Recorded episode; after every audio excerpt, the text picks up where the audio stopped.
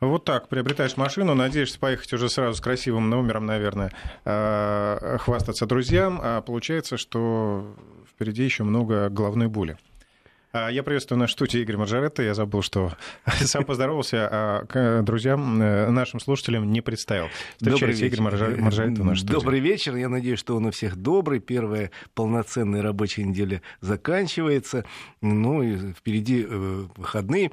Но все таки э, очень хорошо, что мы в конце недели вернулись к, тем, к теме, которая волнует всех автомобилистов вот, все послепраздничные дни действительно закон о регистрации, который должен был сильно упростить жизнь автомобилистов, на сегодняшний день ее усложнил.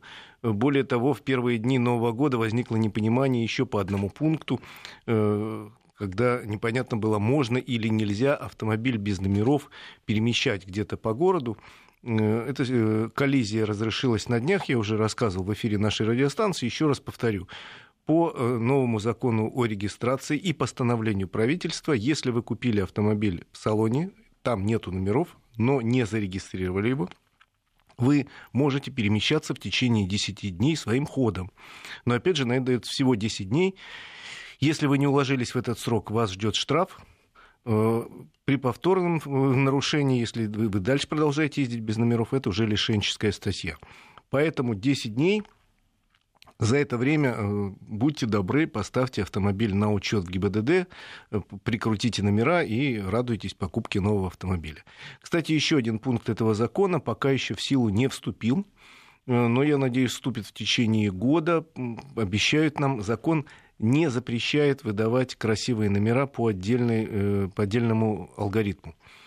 Э, но этот алгоритм еще не прописан. В канун Нового года Минфин и МВД договорились вроде о том, что они согласовали свою позицию. Так что в течение года, я надеюсь, появится схема, по которой мы, те люди, которые не хотят получать случайный номер, а хотят красивый, там, там 007 или 123, или там три семерки, три Ольги. Ну, есть какие-то сочетания, которые некоторым людям греют душу, что называется. Хотя с точки зрения закона они такие же, как абсолютно другие как все остальные номера, никаких льгот и преимуществ на дороге не дают. Ну, каких-то людей радуют именно какие-то сочетания. Пожалуйста, я думаю, в течение года процедура такая обозначена будет, появится, и за э, дополнительные деньги такой номер можно будет официально приобрести не где-то там э, по договоренности, там, я не знаю, с какими-то людьми, сейчас тоже можно, но это стоит сотни тысяч рублей и э, находится за пределами правового поля. Э, хотя, по сути, закон не нарушает, но какая-то не очень хорошая процедура. А тогда это будет законная процедура, пришел, понравился номер, доплатил отдельно в кассу и получил там любимые три семерки или три Ольги и поехал. Ну, согласись, какой-нибудь Майбах как-то смотрится странно с номером 123. Ну, я не знаю. У меня нет ни одного знакомого Майбаха. На самом деле, э, мне вот лично все равно, как смотрится мой номер, э, лишь бы он нормально висел, был надежно закрепленный. В общем, э, не вызывал повышенного интереса у сотрудников правоохранительных органов. Ну и как мы наслышали, бывают случаи мошенничества, когда как раз такие номера воруют, просто скручивают, ну и обычные в том числе, а, скручивают, а потом говорят, что чтобы вам не пришлось бегать, да, вы найдете свои номера в песочнице, да, за какую-то определенную сумму. Кстати, сейчас э, поменяется и процедура, в связи с новым законом о регистрации, поменяется процедура замены номера на автомобиле, э, который уже с пробегом. Вот раньше ведь какая процедура была? То есть э, у меня есть автомобиль, ему там сколько-то лет, на нем есть номер, ты ко мне приходишь, говоришь, я у тебя покупаю. Я говорю, да, пожалуйста. Продаю автомобиль, дальше ты переоформляешь покупку в ГИБДД, если тебя вполне этот номер устраивает, продолжаешь ездить с этим номером. Сейчас немножко схема меняется в зависимости от того, где прописан покупатель. Потому что если продавец и покупатель прописаны в одном регионе, то номер может быть сохранен. А если покупатель из другого региона, уже вот Сережа сказал в материале, если э, номер, э, человек прописан в другом регионе, его выдадут, ему выдадут номер с цифрами его региона. То есть, условно говоря, зарегистрировать по-прежнему сделку, там, э, автомобиль зарегистрировать можно в Москве, там, в Казани, где угодно, в любом пункте России. Но вот номер будет присвоен в зависимости от того, где ты прописан. Понятно, что мы с тобой прописаны в одном регионе, у нас нет проблем. А если я продам машину человеку из, ну, условно говоря, Ижевска, то он э, будет вынужден номер мой сдать, а вместо него получит номер с регионом 18. Но у него есть 10 дней на то, чтобы спокойно доехать до Ижевска. Да, конечно, там... да, нет проблем. Вот, у него же есть мой старый номер. Так что, э, в принципе, э, может он и не ехать до Ижевска, он может в Москве получить номер, потому что сеть, вот я надеюсь, что заработает э, в полном объеме, связь, связывающая все пункты регистрации Российской Федерации, и нету, вот технически, с моей точки зрения, нету никаких проблем, чтобы из московского любого пункта регистрации получить информацию из города Ижевска. Правильно? Ну, в общем. В общем, кажется, я такой проблемы ну, не это, вижу. В общем-то, нам так кажется, знаешь, иногда у чиновников бывает свой взгляд. Да, увы, они не всегда совпадают. Ну что, дальше едем. Поехали а, дальше. Новость из Москвы. Столичная мэрия заявила о том, что а, в городе перегружены э, парковки платные на более чем 50 улицах. Э, дефицит мест, соответственно, большой спрос, и э, мест не хватает. И речь идет о том, что нужно либо увеличивать тарифы, а, либо еще увеличивать э, район улиц, где будет больше платных парковок. Ну, вообще, я могу сказать, что, с одной стороны, Москва с помощью создания системы, причем такой полноценной системы платных парковок, очень многие проблемы решила. Согласись, сегодня даже в будний день по Москве можно проехать можно проехать, в частности, еще потому, что машины все-таки припаркованы все правильно, а не хаотично, как это было еще несколько лет назад. Ну, собственно, тут э, решилось все именно штрафами город за неправильную по... парковку. Да. То есть город поехал. поехал благодаря созданию системы парковок, которая распространилась на э, всю сначала центральную часть, а теперь практически дошла до Московской кольцевой. И э, понятно, что э, система эта живая том смысле, что э, где-то должны появиться новые парковки, где-то они должны уйти, где нет надобности. Правда, я такого ни разу не слышал, чтобы отменили где-то э, платную существующую парковку. Ну, единственное, что понижают тарифы, вот сейчас, например, сказали, там вместо 60 рублей где-то будет стоить 40. Да, и тарифы, соответственно, как регулирующая мера тоже должны работать. В принципе, у нас и так достаточно гибкая схема, потому что есть центральные районы, где 380 рублей в час, есть э, где схема такая, где ты платишь, условно говоря, первые полчаса там 50 рублей, а потом начинается расти и расти прогрессивная система оплаты, чтобы люди недолго держали автомобиль на этом месте. Есть э, места, где, э, допустим, выходные все равно парковка остается платной. В частности, вот там, где 380, по выходным все равно на 380 в большинстве случаев. То есть система, она живая, она изменяется. Но она, конечно, автомобилистов московских периодически пугает, особенно когда появляются э, вот те самые исследования ученых из Плехановского университета. Ну вот то, что мы сейчас да, озвучили. Которые говорят, нет, надо повысить надо, не хватает парковочных мест, значит, люди уже привыкли к этим деньгам, надо повышать стоимость. А нельзя ли просто вот э, разрисовать, э, ну, нанести новую разметку? То есть там в некоторых местах э, просто явно дорога есть, площадь есть под эти парковки, а парковки не нарисованы. Ну, то есть нельзя ли создать просто больше места еще, например, на какой-то улице на 10 мест больше? Я задавал эти вопросы неоднократно вице-мэру Максиму Лексутову. Он говорит, что в принципе э, задача такая не создавать новые места в центре на э, улицах. То есть если э, какие-то коммерческие организации видят, что спрос большой, пусть они строят парковки там какие-то крытые, многоуровневые, подземные, пожалуйста, мы никому не запрещаем. Если они видят, что есть спрос, почему они это не делают? А вот плоскостных парковок больше мы делать не будем, потому что задача стоит сделать так, чтобы меньше ездили люди в центральные районы города. Причем это не скрывается, это задача, которую поставил мэр э, Москвы, ну и выполняет вся его команда. Как бы мне, как автомобилисту, это было не горько, но я это знаю, что будет делаться все, чтобы меньше люди просто так ездили в центр и бросали там автомобили. Поэтому новых э, город, насколько я знаю, специальных парковочных мест в центре создавать не собирается, хотя и не препятствует коммерческим структурам создавать свои коммерческие места. Пожалуйста, есть достаточно много в центре подземных парковок, например, с самыми разными ценами за стоянку. От там 200 рублей в час до 600, вот я столкнулся тут недавно с тем, 600 рублей в час? Есть и 600 рублей в час, пожалуйста, на э, Петровке под одним из отелей подземную парковку предлагают. Вот вперед, если кому-то очень нужно. Ну а какой-то такой бюджетной альтернативы нет? И... Бюджетной альтернативы этому нету. Метро. Кстати, э, только общественный транспорт, да, ну теперь еще велосипед.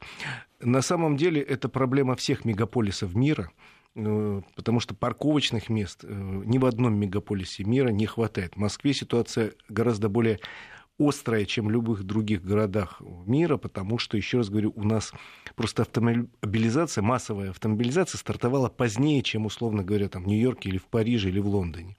Мы э, возможность купить автомобиль свободно получили только там 25 лет назад. До начала 90-х годов автомобиль купить просто так было ну, физически невозможно. Э, и нам хочется больше ездить. Автомобиль это как вот даже не признак достатка, это некий такой э, путь к свободе, что называется. Вот у меня есть машина, я сел и поехал. Но, к сожалению, упираются в физические проблемы города. То есть я могу сказать как автомобилист, что мне очень не нравится, если будет повышена стоимость в каких-то, в каких-то регионах Москвы, в каких-то районах Москвы парковки, но, видимо, это единственная причина и единственный возможный путь. Я, помнишь, рассказывал тебе, что брал электромобиль у как-то на, на пару недель катался. Да, да, да. Электромобиль, да, электромобиль можно парковать на платных парковках бесплатно. я столкнулся с тем, что в центре Москвы, что в пределах, допустим, Садового кольца, припарковать э, нигде невозможно этот электромобиль было в течение нескольких дней, потому что даже платные места все заняты. Увы, это данность. Ну, кстати, в районе Третьяковки я лично увидел, как напротив, э, где парковочное место как раз под электроавтомобиль, стоит обычный и... Ну... Ну, вообще, есть Попробуй проблемы запросим. с московским парковочным пространством. На этой неделе обсуждали очень серьезную тему с тем, что многие люди не могли получить резидентское разрешение из-за некого сбоя в компьютерной системе. Я... Там проблемы с Росреестром, с базой Росреестра. Ну, говорят, что с базой Росреестра, но я честно могу сказать, что у меня есть претензии к этой системе. Я хочу разобраться и расскажу подробно нашим радиослушателям, что же там было. Потому что, э, похоже, там сбои не только связаны с Росреестром, а с косяками в работе и собственной системы, которая э, есть у Департамента транспорта. Э, есть проблемы, еще раз говорю, какие-то, которые должны быть решены, поскольку они проблемы ну, решаемые. А есть проблемы нерешаемые. Ну, не будет увеличено количество парковочных мест в центре Москвы. Это я просто пересказываю слова вице-мэра. Ну, я вот был в Нью-Йорке, например, да, это вот крупный мегаполис, огромный просто, где э, на каждом шагу есть подземные парковки в большом количестве. А, многоэтажные эти автоматические многоярусные парковки. Да, да. Почему же у нас их э, Я тоже был в Нью-Йорке и не тоже создают. видел. Но уличных парковок, согласись, на Манхэттене нету. Есть. Их очень мало. Их практически нету. Я тебе уверяю, потому что я этой темой занимался, там ходил, смотрел специально. Много подземных парковок, много многоярусных, а уличных, как у нас, э, нет. Ну, что, ладно, я не думаю, будем что, спорить, да, у нас да? уже спор переходит в такое противостояние. А, в общем, хочу призвать наших слушателей, а, если у вас есть свои вопросы к Игорю Маржарета, присылайте их э, нам а, на наш портал 5533 в начале слова «Вести» сообщение, или WhatsApp или Viber 903 170 63 63. Вот тоже, видишь, бесплатная и платная альтернатива. Присылайте сообщение, мы их зачитаем после выпуска новостей. И мы возвращаемся в эфир с Игорем Маржаретто. Говорим э, на э, самые болезненные автомобильные темы. Э, несколько сообщений от наших слушателей. Дефицит парковки еще происходит потому, что гигантское количество парковочных мест занято машинами каршеринга. Это действительно так. Это действительно так. Есть такая тема. Но, с другой стороны, я не знаю, как другим, а мне, например, иногда очень нравится пользоваться машинами каршеринга. Это действительно удобно. И а, нравится при этом не платить за парковку, действительно удобно. Да. да. Тоже как активный Видимо, мы идем сказать. к тому, что все-таки личные автомобили из крупных мегаполисов будут вытесняться потихонечку, и вытесняться будут автомобилями, которые в совместном пользовании находятся. Тем же самым каршерингом я предполагаю, что следующий этап, кстати, вот не знаю, согласишься ты или нет, будет каршеринг на двоих, на троих. То есть э, мало того, что ты можешь взять автомобиль, еще тебе будут предлагать наверняка разделить траты с кем-то еще, кому в твоем направлении надо ехать. Ну, соседи, то есть Э, какие-то соседи, да, просто люди, которые э, вот недалеко находятся им в том же направлении. Я, это мое предположение, но мне кажется, что к этому мы идем. Как раз вот сейчас в новостях нам говорили о погоде. Я хотел сказать, что сегодня с погодой вообще не очень хорошо в нашей стране, не, очень необычно. И сегодня было массовое ДТП под, в Адыгее на трассе М4 Дон когда более двух десятков автомобилей столкнулось, там, похоже, есть двое погибших. Э, случился туман, сильнейший туман, и э, я лишний раз просто хотел напомнить автомобилистам, что погода сейчас очень непонятная в большинстве районов страны. И э, поскольку температура скачет э, от мин, ну, минуса ночью, через да, ноль, да, происходит. от минуса ночью, вот в той же Адыгее сегодня ночью было минус 4, а днем плюс 5. И утром случился очень сильный туман на трассе, а народ уже, похоже, расслабился, типа зимы нету, вот сейчас поеду, быстро, дорога хорошая. А дорога вот расслабленности не прощает, и поэтому э, пару советов, таких стандартных советов, как вести себя в сложной ситуации. Э, вы видите перед собой полосу тумана. Ну, во-первых, конечно, сбросить надо скорость. Во-вторых, надо э, включить э, противотуманки в любом автомобиле. Они есть и спереди, и сзади. Естественно, ближний свет должен быть включен в такой ситуации. Не дневные ходовые огни, а именно ближний свет в тумане. Ну и, соответственно, скорость соизмеряйте с скоростью движения других автомобилей. Не надо пытаться не ехать быстрее потока, не медленнее потока. Вот если поток идет с какой-то скоростью, допустим, 70 км в час, хотя разрешена 100, надо ехать 70. В тумане не надо показывать свою лихость и не надо демонстрировать свои э, рейсерские навыки. Ну и самое главное, это держите дистанцию. Держите дистанцию, потому что э, все-таки тормозной путь никто не отменял, законы физики не отменял. Вот два десятка автомобилей сегодня собрались в длинный паровозик такой. Ну, там на самом деле несколько. В, в одном и том же месте несколько маленьких паровозиков э, случилось. Погибли люди. Держите дистанцию потому что это самое главное требование в эту сложную погоду. Особенно, еще, еще раз говорю, расслабляться не стоит, когда ночью легкий минус, а днем легкий плюс. Это значит, что под утро будет, а, гололедица, Вполне возможно. Б, вот как вот сегодня в Адыгее туман. Сильный туман, когда видимость составляла несколько десятков метров, а люди влетают в этот туман, как будто его нет. Ща, проскочу. Кто-то проскочил, а кому-то и не повезло. Вот сообщение из Ставропольского края. Вчера проезжал там на въезде в город Краснодар. Там тот еще бардак со стройкой, постоянно меняют схему проезда, ну и водитель там действительно а, в кавычках бессмертный. Да, поэтому давайте так, будем беречь себя и окружающих, и все-таки скорость э, и стиль вождения э, выбирать в соответствии с сезоном. Сезон сложный, и какая бы теплая зима ни была на европейской части Российской Федерации, все-таки ночью бывают заморозки, а днем температура, как правило, плюсовая. Плюс во многих регионах, вот я смотрел сегодня с утра погоду, по центральной России. Во многих местах был мокрый снег с дождем. Тоже надо рассчитывать скорость именно на такую погоду, а не считать, что а, у меня 20 лет водительского стажа, у меня хороший автомобиль, у меня мощные тормоза, и вообще я тут самый крутой знаете, может, вы действительно хороший гонщик, прекрасный гонщик, не буду спорить, но в потоке могут оказаться менее опытные люди. И э, тут не важно, какой у вас опыт. Главное, у окружающих может быть меньше опыта, а это привести может к печальным последствиям. Ну что, поехали дальше? Да, есть такая тема, очень интересная у нас э, э в нашем эфире звучит э, сюжет на эту тему. Третий автозаводский проезд, Москва, э, там такое тихое, безлюдное место, и там есть э, небольшой маленький гаражный комплекс. Да? Фотографии мы смотрели, э, улицы и гаражи. Повесили знак «Остановка запрещена». Возникает такой, как бы, такой вопрос. Как мне, если я, например, владелец этого гаража, загнать машину в гараж, если мне нужно остановиться, Открыть гараж. Открыть, да, заехать. да. машину и закрыть гараж. Или наоборот, когда я выезжаю, мне нужно выехать. Э, ну, обязательно теперь придется ставить автоматические ворота, что ли? Да и это не поможет, потому что пока ворота открываются, все равно там секунд 20-30 придется ждать и нарушать правила. Вот в нашем да, сюжете как раз говорится о том, что у девушки там вообще едва не эвакуировали машину, просто ну, пока там, она видимо, охотятся, да, зная, зная, что там знак висит, и эвакуаторщики там охотятся. Вообще, на самом деле, в Москве э, время от времени случаются какие-то казусы э, с установкой дорожных знаков. И причем, э, когда начинают разбираться, непонятно, кто дал такую команду. Если помнишь, несколько месяцев назад на МКАДе вдруг появился на одном из участков знак, ограничивающий скорость движения до 70 км в час. Начали разбираться и долго не могли понять, кто дал команду повесить этот, этот знак и зачем, эти знаки и зачем. Э, потом выяснилось, что на этом месте произошло в течение некоторого времени два или три ДТП по совершенно разным причинам по абсолютно разным причинам. И организация, которая отвечала за обслуживание этого участка Московской кольцевой автодороги, решила таким образом отчитаться, типа мы вот провели работу и знак повесили 70, на этом участке больше ДТП не будет.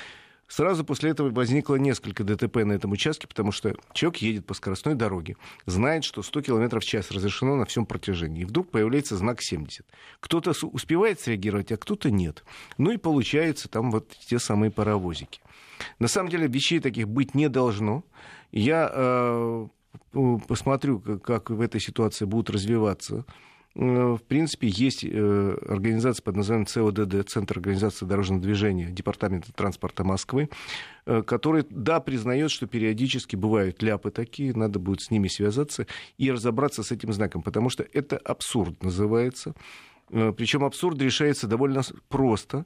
Знак остановка и стоянка запрещена – заменяется всего лишь на знак «стоянка запрещена», если уж есть какие-то основания вообще для появления этого знака. Ну, там, я так понимаю, что образуется стихийная парковка, потому что место э, окружено большим количеством и деловых центров, и торговых центров, и туда съезжаются, видимо, посетители этих. Ну, заменяется всего лишь на э, знак, соответствующий не с одной э, полосой поперек, а с двумя. Э, вместо двух перечеркнутых полос одна появляется, и это дает возможность людям припарковаться. То есть вопрос решается, причем решается на уровне, ну не знаю, звонка, э, письма в ЦОДД фактически должно решаться. К сожалению, у нас с обратной связью есть проблемы.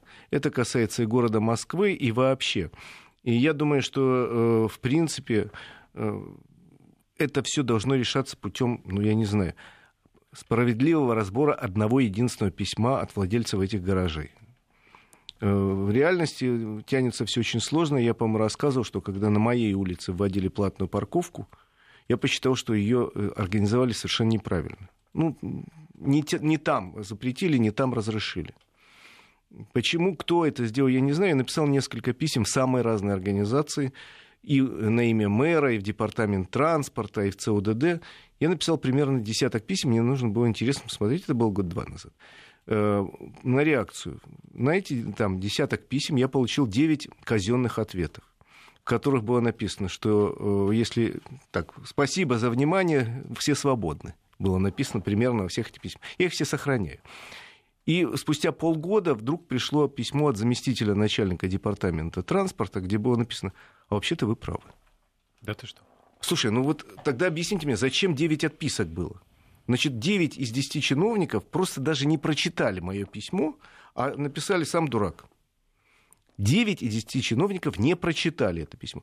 И из этого на себе э, убедившись, сделал что, вывод, что у нас проблемы с обратной связью серьезные, что чиновники, к сожалению, ответственные за работу с населением, даже не читают.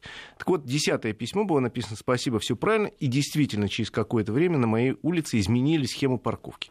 Потому что, ну, я же тут живу, я же вижу, как люди паркуются, почему они паркуются. Я говорю, вот, да, надо организовывать, но надо не так, как вы нарисовали, Видимо, тот, кто рисовал, вообще на этой улице никогда не было, смотрел сверху схему, знаешь, такую. Угу на бумаге. Google карты или там? Да, карты, он на карте, знаешь, командовал. Я очень люблю э, роман Льва Николаевича Толстого «Война и мир», и там, если помнишь, сражение под Аустерлицем, и там австрийский генерал, который взял на себя обязанность, говорю, «Айны колонна марширт», Цвайна колонна марширт. Ну, как-то так он говорил, я немецкого э, не знаю. Типа вот, вот пошли, и все будет хорошо. В результате понятно, чем закончилось сражение под Аустерлицем. Тут вот у меня тоже такое ощущение, что человек, который чертил эту схему, никогда на этой улице не был. Есть такая проблема, и я думаю, что ну, может, с нашей помощью каким-то образом на этой конкретной третьей автозаводской, ты говоришь, mm, улице да, да. удастся решить эту маленькую проблему, но вообще э, и мэрии Москвы, третий автозаводский проезд, да. и департаменту транспорта я просто очень бы хотел посоветовать больше прислушиваться к мнению людей, потому что люди, которые живут здесь, они же, это вот их конкретные проблемы, и они во многих случаях знают ситуацию, вот, что называется, изнутри. А чиновник, который сидит где-то там в своей башне из слоновой кости, э, ну, может, из стекла и бетона, он не всегда знает эту э, ситуацию. А, Еще сообщение от слушателя интересное. Живу в Подольске, микрорайон Кузнечки. 30% припаркованных машин — это ржавые «Газели», на которых ездят гастарбайтером. По документам это частные машины, но работают, видимо, они на скажем так, на какую-то фирму строительную. А, что делать э, в этой ситуации? Ну, вообще, еще раз, э, помните, мы обсуждали несколько раз, есть приказ Министерства транспорта Российской Федерации, который запрещает парковать коммерческий транспорт в, во дворах в жилых, в том числе грузовики. В Москве с этим э, решили, потому что, в принципе, приказ Минтранса э, скорее э, адресован местным властям, которые должны, основываясь на вот этих правилах, выработать свои собственные законы и наказания. И, в частности, э, в Москве такие наказания есть. Я рассказывал, есть КОАП Москвы, который запрещает парковку коммерческого транспорта во дворах. Неважно, он оформлен на частное лицо, на юридическое Совершенно лицо. неважно, и вводит штрафы. В Москве это для частных лиц 2000 рублей, э, для организации 20 тысяч рублей. Э, регионы, я так понимаю, теперь будут потихоньку принимать такие законы, и, соответственно, вводить свои нормативы, потому что приказ Минтранса, он рамочный. Что же касается конкретной вашей ситуации, то я бы в этой ситуации, во-первых, обратился э, от жителей дома в первую очередь с жалобой в, ну, для начала участковому чтобы он разобрался, что эти за машины, почему стоят ржавые машины, они могут не соответствовать правилам игры. Понимаете, в каждом регионе, я, конечно, не знаю, но есть законодательство. Где-то можно сказать, что они не соответствуют каким-то экологическим требованиям. Где-то можно сказать, что они создают некую опасность с точки зрения э, невозможности припарковаться там экстренным помощью. Но мне кажется, в общем, Подмосковье стремится, за Москвой практически у нас э, Но в любом случае начните, изменения. начните реальный разговор с участковым, пойдите к участковому, попытайтесь с ним договориться о том, о совместных действиях, потому что ему тоже, наверное, не очень нравится участковому, что какую-то, какие-то люди, работающие на какую-то фирму, бросают старую грязную страшную технику во дворе не поможет, поговорите в своем Подольске, в районном ГИБДД. Ну, собственно, э, надо какие-то первые шаги сделать, причем э, проще всего будет, если вы объединитесь несколько человек, живущих в одном доме. У нас почему-то по-прежнему очень любят коллективные письма, вернее, побаиваются власти, и поэтому на коллективные письма отвечают быстрее и энергичнее. Поэтому какие действия предпринимать надо, с, с чего-то начинать. Начните с участкового, с, с районного ГИБДД, может быть, со своего депутата. Ну и еще вернемся к вопросу о парковках московских а, и э, в мегаполисах. В Москве и в Питере есть ли проблема с парковкой на местах для инвалидов, если машина иногородняя, Свердловской области? Вот если из Екатеринбурга человек приехал на машине. Проблема есть. Проблемы связаны с работой Минздрава. Э, дело в том, что уже президент давал несколько раз указание создать единую базу, федеральную базу всех инвалидов и привязанных к ним автомобилей.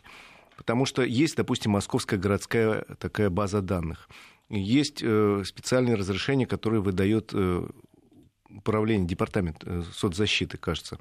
Э, для инвалидов там все привязано. Вот сказано, инвалид Иванов Петр Иванович, у него инвалидность первой группы в связи с тем, что его возит автомобиль, там, я не знаю, э, Лада Веста, такой-то номер. Все понятно, и это занесено в базу данных, и инспектор МАДИ, который ходит и проверяет, правильно ли припаркован, смотрит, да, все законно припарковано. А если автомобиль из другого региона, он в этой базе московской, естественно, не состоит. А федеральной базы нету. Федеральной базы, к сожалению, нету. И хотя э, существует такое негласное решение, если автомобиль с знаками авто... инвалид стоит на инвалидном месте, и непонятно, действительно ли он относится к инвалиду, или просто человек сам повесил эту, этот, э, этот самый значок, э, ну, существует такое негласное указание не эвакуировать эти автомобили, потому что действительно вдруг там окажется инвалид какой-то, и он выйдет из поликлиники, а машины нет. И, и что с ним будет? Но федеральная база очень нужна, она пока не существует. У меня, кстати, есть несколько минут, можно я э, вот сейчас, пока у нас не утвержден состав нового правительства, выскажу несколько рекомендаций. Я не знаю, останется ли у нас старый состав правительства или какой-то поменяется. Но у меня есть личные э, рекомендации, в частности, Министерства здравоохранения. К этому министерству у меня э, не то что личные счеты, а личные какие-то э, есть э, вопросы, которые я новому старому министру с удовольствием адресую. Вот смотрите, сколько лет говорят, что у нас нету базы инвалидов. Ну, сделайте, наконец, вы эту базу. Ну, снимется проблема. Не будут какие-то люди подмазы, примазываться и ставить по автомобилю, потому что, на самом деле, я могу там этот знак купить там за, за 50 рублей на заправке, повесить и ставить автомобиль где попало. И э, будут ходить сотрудники и думать, а действительно, вдруг там больной человек, а мы что-то тронем. А вот действительно приедет больной человек, а я уже его место занял. Поэтому э, в Минздраве, ну разберитесь с этой базой. вторая э, претензия к Министерству здравоохранения. Опять же, есть несколько уже, несколько э, указаний президента, распоряжений. Ребята, вы обещали давным-давно сделать базу людей, которых нельзя допускать к управлению автомобилем. Эта база должна быть доступна конкретным сотрудникам ГИБДД, э, которые должны проверять. Вот приходит человек в автошколу или менять права, сотрудник ГИБДД, не, не любой, а именно конкретный допущенный, должен проверить по базе, он не должен знать диагноз, он не должен знать каких-то личных данных, он должен просто посмотреть и убедиться, что Петров не состоит в базе как больной, теми болезнями, с которыми нельзя управлять автомобиль, он не состоит в базе наркоманов и алкоголиков. Все. После чего ему выдают права. Такой базы, к сожалению, тоже до сих пор нет, хотя указания президента по этому поводу уже несколько раз выдавались. И третье. Сегодня главный нарколог Минздрава снова заговорил о том, что вот в феврале собираются Минздрав вытащить из закромов приказ, по которому будет введена дополнительная проверка всех кандидатов в водители или для тех, кто э, меняет права. Дополнительная проверка, и на ранней стадии будут выявлены, наркоман он или алкоголик. Да что ж такое-то? И это просто вот человек, который говорит это, он подставляет своего министра со страшной силой. Ведь президент в прошлом году еще сказал, вы что, издеваетесь, что ли, над людьми? Вы что придумаете? И снова главный нарколог вытаскивает эту тему и снова говорит, давайте ведем. Ребята, еще раз напоминаю, во-первых, ни в одной стране мира поголовно все население на склонность к алкоголизму и наркомании не проверяют. Нет такой страны мира. А тут главный нарколог мне говорит, я подозреваю, всех 147 миллионов россиян, что они потенциальные алкоголики, наркоманы. Давайте проверять всех. Ну, Давайте... не всех, а тех, кто хочет э, да, управлять машиной. 50 миллионов россиян он подозревает в том, что они тайные алкоголики и наркоманы. Ребята, если у доктора, который выдает медицинскую справку, есть какие-то подозрения, вот он смотрит мне в глаза, и говорит, вот у меня какие-то подозрения, не нравишься, давайте я дополнительно. Хорошо, если у него есть для этого обоснованные какие-то подозрения, я пойду. Но почему всех направить? И во-вторых, чудовищно дорогие эти анализы. Это давно уже, уже установлено. И во-вторых, ведь уже все СМИ написали, что на самом деле это оборудование производит конкретная одна иностранная фирма. Расходные материалы для этих анализов производит конкретная одна иностранная фирма, а возит в Россию другая российская фирма. То есть, ну, ребята, ну разберитесь вы сами с собой. Ну что же вы подставляете министерство и министра такими действиями? Поэтому вот у меня такие претензии, например, к Министерству здравоохранения. Имею полное право высказать в связи с тем, что у нас сейчас новый состав кабинета министров формируется останется старый министр, я готов адресовать те же вопросы. Будет новый министр, я снова поставлю их и буду ставить снова. Согласен со мной, Женя? Конечно. Ну, а что касается создания вот этих баз, э, новый премьер Михаил Мушустин, он же, э, как говорят, оцифровал практически всю налоговую систему, то есть сейчас э, там и личный кабинет налогоплательщика, и вообще предоставление услуг вот этих налоговых, именно когда ты обращаешься, все так поставлено на широкую цифровую ногу, что я надеюсь, что и с этими базами там тоже Наконец вопроса будет решен, потому что с Минздравом я э, много лет слышу о том, что вот базы э, как бы есть, но их как бы нет. Но, во всяком случае, э, скорее всего, они не существуют в принципе, но ГИБДД, которое должно к этим базам выборочно получить доступ, еще раз говорю, Никто не запрашивает личные данные и истории болезни конкретного там Иванова, Петрова или Маржарета. Запрашивается только факт. Состоит в базе данных как нехороший человек или не состоит. Не состоит, добро пожаловать. Состоит, давайте отдельно разбираться. То есть э, ничего тут принципиального нету.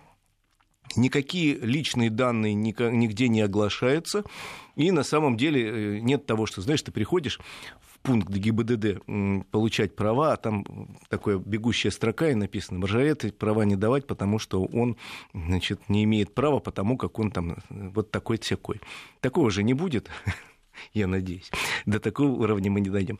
Э, вот э, что я хотел сказать правительству. Хотел бы сказать еще э, Министерству промышленности свои личные пожелания. Пожелание состоит в том, что не надо поднимать утилизационный сбор каждый год, как обещает нам ИО действующего министра господин Мантуров. Он нам в этом году поднял утилизационный сбор. И это уже привело к тому, что в среднем все автомобили две недели прошло, чуть больше Нового года. Увы, практически все автомобильные концерны подняли э, э, цены на автомобили от 2 до 6 процентов. А министр, общем, когда вводил утилизационный сбор, сказал, никто не будет поднимать, потому что... Не... Почему? Понимаешь, дополнительный налог на производителей ввели и думают, что они не подымут, это тоже очень странно. Так что у меня есть пожелание еще и Министерству промышленности пересмотреть отношение к многоэтапному подниманию этого самого налога утилизационного сбора. Ну, надо отметить, что большинство автомобилей сейчас стоит уже за миллион рублей, и 6% это довольно много. Это, да, такая внушительная сумма, особенно для ну, многих россиян. Ну что ж, мы обсудили целый ряд таких тем сегодня очень интересных. Спасибо, Игорь Мажарета. Но я хочу отметить, что мы прощаемся ненадолго. Уже До в воскресенья. Это, в это воскресенье в 14 часов программа «Автодетали» с Игорем Мажарета. Слушайте, и всем, кто сейчас куда-то направляется за город, домой в эту пятницу, всем хорошей дороги. Всем счастливого пути.